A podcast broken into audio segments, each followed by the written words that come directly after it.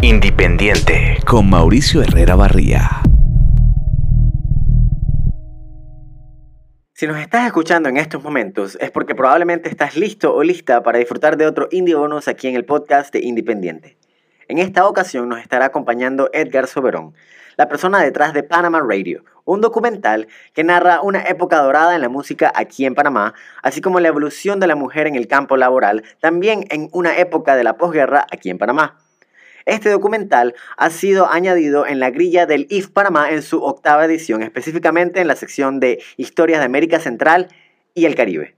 Así que sin hacerlos esperar, vámonos directo a la entrevista que tuvimos con Edgar Soberón y escuchar un poco más de música aquí en el Indie Bonus de Independiente.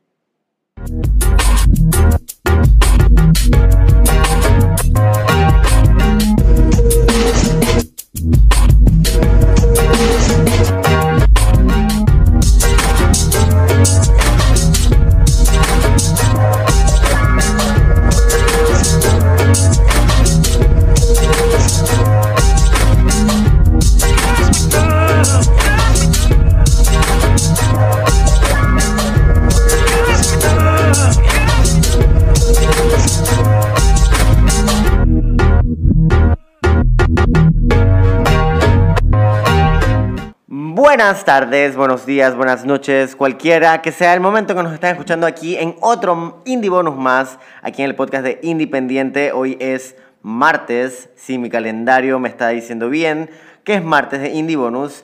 Y bueno, ya se está acercando la hora cero porque se acerca el Festival Internacional de Cine. Y una de las cintas que está dando su primera ventana al público, su primera puerta al público, habla de la época dorada de la música salsa, de la música yo diría en verdad en general, aquí en Panamá. Y su nombre es Panamá Radio. Y con nosotros se encuentra Edgar Soberón, que es el hombre de los mil sombreros en esta película, porque le estaba preguntando y el man básicamente llevó cámara y sonido mínimo y se encuentra aquí con nosotros para hablarnos un poco más sobre esta cinta, pero también me gustaría adentrar un poco en todo el universo que descubriste a medida que estuviste escribiendo y desarrollando esta cinta. Así que, ¿cómo estás Edgar? Bienvenido al podcast de Independiente. Muy bien, saludos a todos. Eh, ¿Qué? No sé, dime tú qué quieres agregar para dar tu gran entrada en el podcast. Bueno, no, no usé todos los sombreros. Fui el productor ejecutivo, el guionista y el director, pero la cámara es José Alonso, un, un man de la ACP, que es bien talentoso. El sonido lo, hizo, lo hicieron entre tres. Eh, eh, José Tuñón al final fue el que hizo la mezcla sonora. Y sobre todo, yo creo que la, el material principal de este documental son el ejército de gente viejita que trabajó en los años 60, en los años 70, en los 80, tanto en la venta de discos de vinilo, porque el, título Panamá Radio se refiere a una tienda llamada Panamá Radio que vendía discos, discos de vinilo. Era el, la época antes del CD. Eh, entonces es una película que habla sobre ellos, sobre la gente de Panamá Radio, sobre los músicos, sobre... Hay también, eh, eh, vamos a escuchar las voces de especialistas que te ubican la, la situación y te hablan de, las vainas como son. Por ejemplo, te dicen esta señora sobre la que versa el documental, son representantes del sector femenino que por primera vez ofreció, eh, trabajó en la economía, economía de servicios en Panamá. Tú sabes que en Panamá se habla mucho de que la economía, la economía de servicios, la economía de servicios de la capital, porque yo creo que en el interior no se dedican mucho a eso. Pero fueron las mujeres la punta de lanza de esa economía de servicios. Entonces la película cubre todo eso, tiene mucha música, tiene las voces de, de, de cantantes, Solinka de Panamá sale en la película es la última contiene la última entrevista que dio el gran Bush, Francisco Buckley, que, que, tenía un conjunto que se llama Bush y sus Magníficos, después Bush y su Nuevo Sonido, y tuvo grandes éxitos en la época de los 70 y los 80 en Panamá. Yo creo que Bush fue el primero que se le ocurrió hacer un dúo con Osvaldo Ayala, que después ha venido un montón de gente a grabar con Osvaldo Ayala, pero creo que él fue el de los primeros que uh, trabajó. Eso que estaban hablando ustedes ahora, tú y Luis, de la colaboración, que ahora no se trata tanto de competir, sino que es colaborar. Entonces ya en esa época había colaboración entre Bush, Solinka, Osvaldo Ayala, los Beachers, o sea, había una... Había un sentido de comunidad, que yo creo que eso es lo que se está creando también ahora. Y me gustaría que nos expliques ¿Cómo fue tu primer contacto con estas mujeres que son los personajes de la, de la cinta? En, el, como en el 2004 salió al mercado por primera vez el primer disco de la serie Panamá, que contiene música Panamá, y yo fui a la presentación, me llevó el compilador, y entonces me dijo, aquí hay una señora que te quiere conocer. Entonces había esta señora me veía a mí en Canal 11, en la televisión educativa, presentando películas. Y ella quería saber quién, o sea, quería saber quién era yo. Y, era fan. Ajá. Y entonces me lleva donde están las dos señoras, pero al lado de ella estaba esta señora que yo no, esta cara yo la conozco. Y resulta que ella, la, que, la cara que yo reconocí, era la señora que me vendía discos cuando yo tenía 15, 16 años.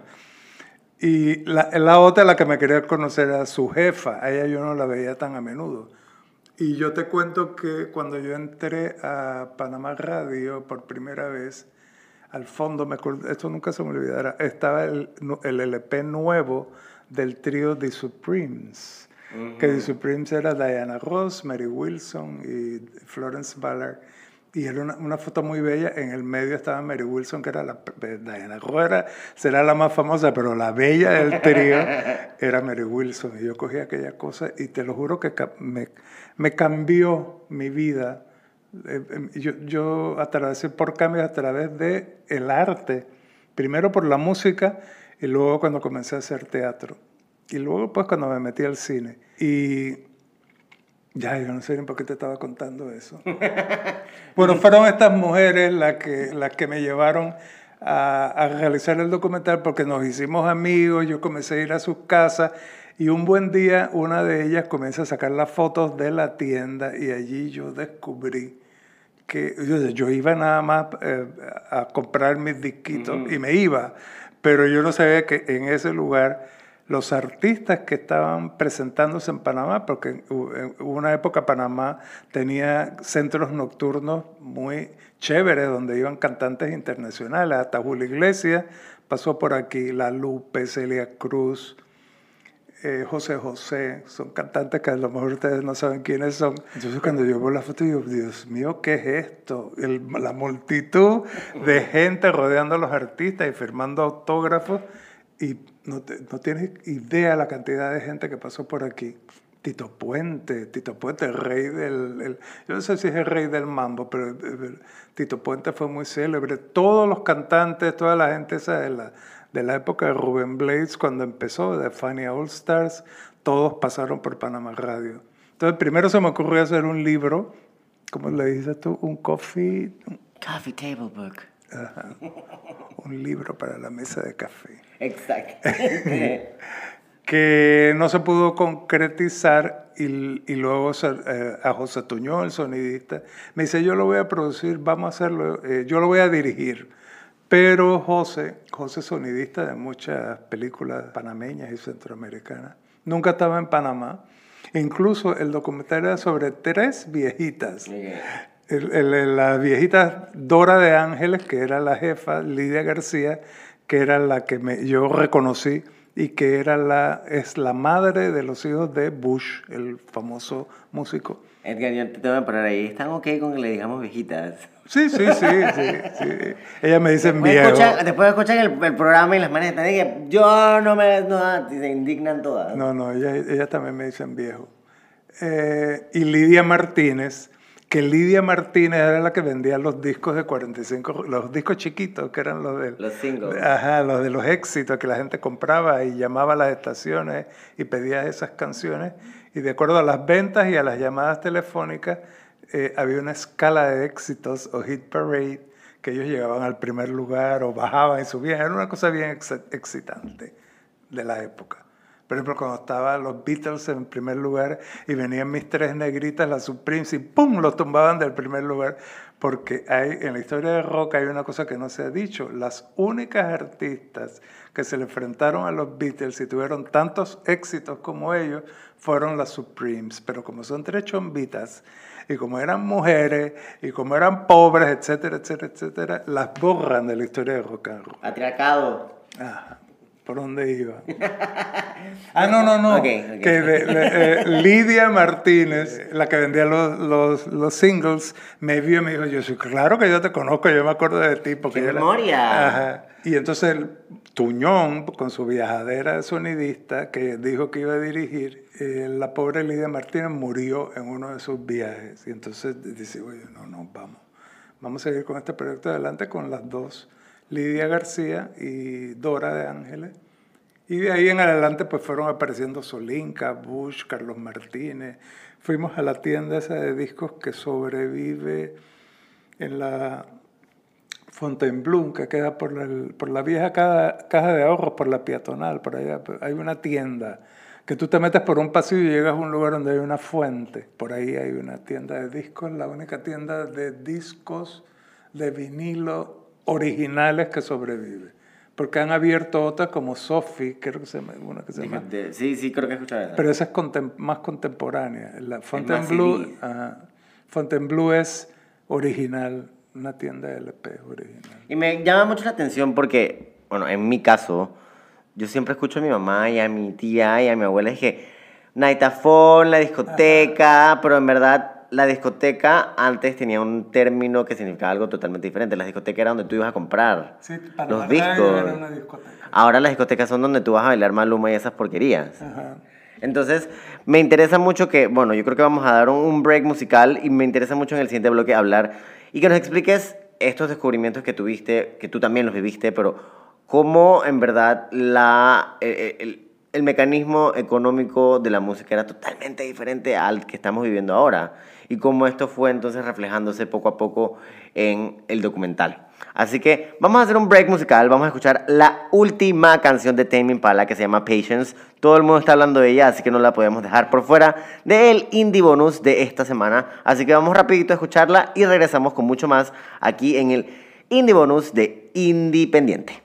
Independiente con Mauricio Herrera Barría.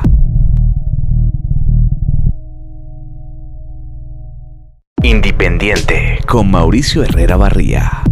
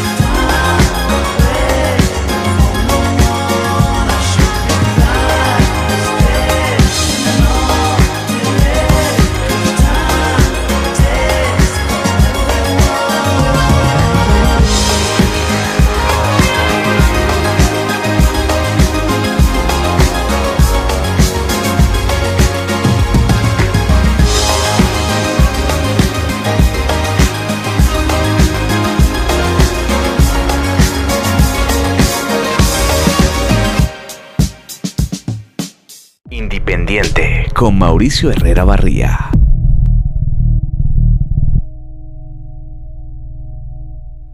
Y eso fue Patience de Tame Impala y seguimos aquí en el Indie Bonus hablando sobre Panama Radio, el documental que va a estar presentándose en esta octava versión del IF Panamá. Y conmigo se encuentra Edgar Soberón, guionista, director, de todo, panderetero. de pande- panderetero. Y nos quedamos con una colita en el bloque anterior hablando sobre esta cinta que también tiene un buen reflejo de cómo en esos tiempos, posguerra, eran tres mujeres las que estaban liderando un negocio musical y que también creó un sistema de negocios súper peculiar que ahora es muy raro verlo. A ver si nos puedes hablar de esto, porque me parece súper interesante el testamento de que en esos tiempos había mujeres que liderizaban un negocio. Claro, yo cuando comencé a, a investigar la historia de Panamá Radio, una de las cosas que me hizo reflexionar fue que durante la Segunda Guerra Mundial de 1939 a 1945 casi todos los hombres iban al frente. Panamá no estaba participando de la guerra, no es, un, no, es- no es el caso, pero sí me, eh, yo digo, ¿cuál sería la similitud? ¿Qué, ¿Qué ocurrió en Panamá parecido a lo que ocurrió en los países como Estados Unidos, Francia, eh, Inglaterra, Italia, que los hombres estaban en el ejército peleando contra los nazis y las mujeres comenzaron a cubrir los, las plazas de trabajo que ocupaban los hombres. Cuando se terminó la guerra ocurrió algo muy triste, que fue que las mujeres fueron nu- nuevamente desplazadas de esos espacios laborales, pero algunas se mantenieron, mantuvieron, ya, esto- ya estaba ganado el espacio, eso que echar para atrás fue imposible. Entonces investigué y me dijeron, sí, en Panamá también, en Panamá no hubo guerra, pero después de, esos años, después de 1945, las mujeres se insertaron con mayor fuerza en el campo laboral de Panamá. Y en el caso de Panamá, la economía de servicios que, um, con la que se asocia mucho la economía de la ciudad de Panamá o de la provincia de Panamá, porque está en el centro de Paso, está al lado del canal, estuvo al, al lado del, ferrocarril. En, en esta provincia las mujeres fueron las primeras que ofrecieron servicios. Esa economía de servicios tuvo a las mujeres como las primeras exponentes.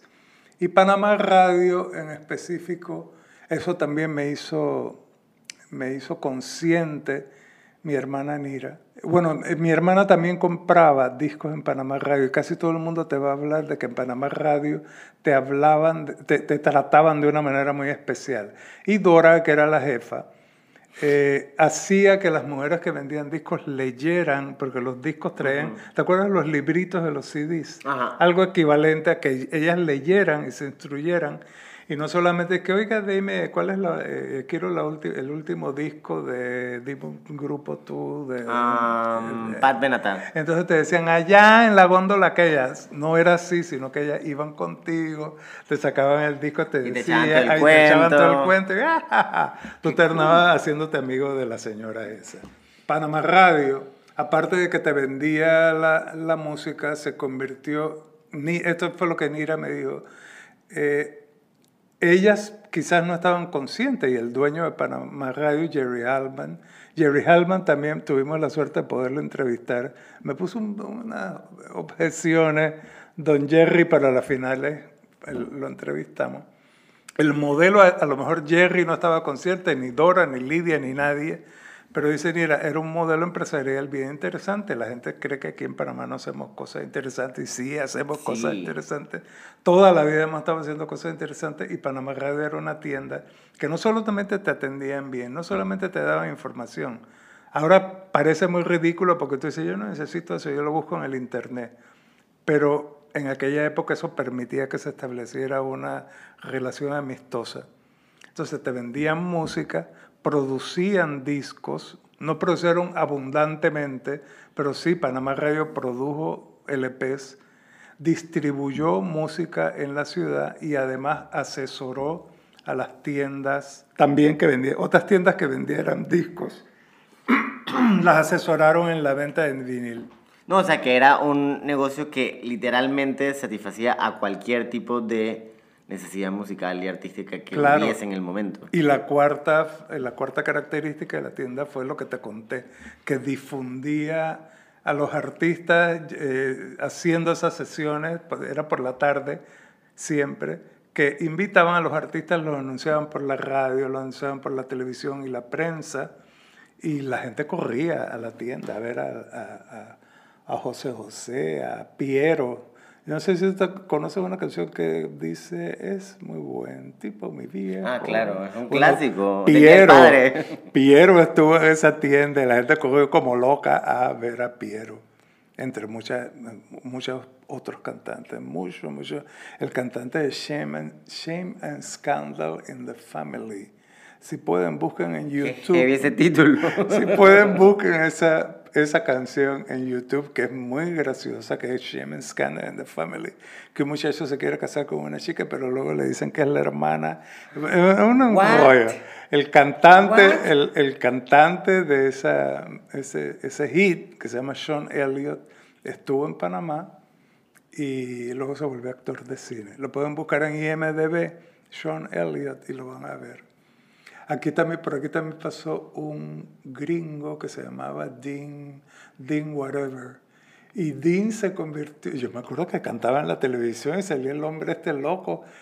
Eh, él terminó siendo estrella de cine en Alemania, después de haber pasado por Panamá. Mira Así tú. pasaban cosas muy locas. Ahora, ya aterrizando un poco la entrevista, me gustaría que dijeras exactamente cuál tú dirías que es el mensaje principal de Panama Radio como cinta documental. qué sé yo, yo diré, mira qué chévere somos, mira de las cosas que somos capaces y deberíamos usar eso de referencia y de modelo para nosotros hacer cosas mejores y cosas así, Claro. cosas, superar esos avances que se dieron dentro de la relación empresarial y del tipo de negocio de atención al cliente, que el cliente se sentía partícipe y no, no, no era un tipo de negocio caro. Todo el mundo... Era sostenible. Claro, eh, pero había esa muy buena relación. Y otra cosa que tiene Panamá Radio, que tiene que ver con lo que te acabo de decir, es que rescata la memoria histórica de Panamá. Rescata una cosa que si no, no la grabábamos, las señoras estas nunca hubieran dicho lo que, lo que vivieron y lo que hicieron. Yo creo que eso es algo exactamente que está muy presente ahora. Lo digo porque lo estoy viendo con mucha atención y es que hay una gran necesidad que tenemos los y las panameñas por ahora saber de dónde venimos. Yo creo que en un periodo anterior no, o sea, no le prestábamos tanta atención. Ahora hay tanto ahínco en nuestras historias, en dónde venimos, dónde estamos. Yo creo que tiene que ver mucho también con el periodo electoral. Tiene mucho que ver con el aniversario de la Fundación de Panamá 500 años. Pero es algo bien tangible y algo que se tiene que celebrar, porque las historias panameñas siempre se han contado de parte de un ojo exterior y ahora somos los y las panameñas los que estamos tomando acción y contando lo que es nuestro país, lo que es nuestra república. Claro. ¿Tienes algo más que quieras agregar? por eso eh, uno de los patrocinadores de la película es el Fondo de los 500 años, el PNUD, por ese valor que tiene el documental de rescate. Mira, de- el, el- el programa con PNUD consiste también en dos clínicas musicales. Vamos a ir al Conservatorio Narciso Garay y vamos a ir a la Escuela de Música de la Universidad de Panamá y vamos a hacer un par de producciones populares al aire libre, que esto, esto es parte del convenio con PNUD. Ta- Quizás, eh, no sé si es pertinente también invitar a la gente que vaya. Bueno, Panamá Radio va a estar el 5 de abril a las 7 de la noche en el Teatro Balboa y luego el 9, el martes 9, en Cinépolis de Multiplaza a las 6 de la tarde. Pero además de eso, yo estoy metido también en otra película que va a pasar solamente el sábado. No es una buena hora y no es un muy buen lugar, pero el cine es bonito. Vayan y conozcan ese cine porque cuando yo era chico, ese era el cine pacífico, ese era el cine del casco antiguo. ¿Cuál es ese? Detrás de la iglesia de San Francisco, por donde está el Teatro Nacional. Ajá. Tú sabes que por ahí hay un parking. Eh, detrás de la iglesia de San Francisco, el, el- el edificio como que se extiende y está ¿Dónde sobre. estaba antes el Colegio Javier? ¿El qué? El Colegio Javier. Ajá, que es sobre unos pilastras. Bueno, al fondo ahí está el cine Pacífico, que ahora se llama la Sala Ricardo J. Alfaro. Y ahí, sí, allí a las 4 y 40 van a pasar el sábado 4, sábado 6, La Estación Seca, que es una película de culto que estrenó el año pasado, que aunque fue hecha hace 12 años, los jóvenes cuando la ven dicen, wow, esto es Panamá, así eh, eh, eso somos nosotros. Han pasado 12 años y las cosas siguen muy parecidas a como fueron hace 12 años. La estación seca es Además es como mi hijo pródigo, porque tardó tantos años para que la terminaran. Es como mi hijito huérfano, que no tuvo fondos para ser terminada hasta ahora. Pero bueno, es momento de que todos ustedes vayan sacando sus libretitas y vayan apuntando todas esas películas que hay que ver en la fiesta del cine panameño yo creo que algo muy cool de él y Panamá es tú ir con tu batería de que quieres ver, hacer tu cronograma de dónde vas a ir, de qué sala vas a saltar a la otra, porque al final esto es una fiesta, como lo dije, para que todos y todas aprovechemos el cine internacional y el cine local también. Así que con eso ya dicho, damos por terminado este Indie Bonus de Independiente Hay aquí. que hacerle una propaganda al crítico de cine Luis Lorenzo. Vayan el sábado a ver la película esa del 4, sábado 4, allí en el cine que les digo, porque Luis Lorenzo dice que es la mejor película panameña que, de ficción que se ha hecho hasta la fecha. Y yo soy testigo de ese exacto statement. Así que ya saben, eh, nos pueden ir a seguir también en Instagram en arroba indie rayita bajo pendiente y en cualquier plataforma de podcast que serían SoundCloud, Spotify, Apple Podcasts, TuneIn, Anchor FM y hay muchas más que ahorita mismo no me acuerdo porque mi mente es de pollo, pero vayan simplemente al Instagram y ahí van a poder encontrar toda la información que necesitan. También vayan a seguir a arroba Panamá para que estén atentos de cuáles son los programas, los talleres, las carteleras, cuándo van a estar presentándose películas de talla nacional y también de talla internacional. La cosa es que lo aprovechen, son es del 4 al 9, son 5 días, del 4 al 10, son 6 días de puras actividades culturales, así que aprovechenla porque para eso está aquí. Los dejamos y mil gracias por escucharnos. Nos escuchamos también este sábado con un programa más, otro volumen más. Y bueno, me despido y los queremos mucho. Independiente con Mauricio Herrera Barría.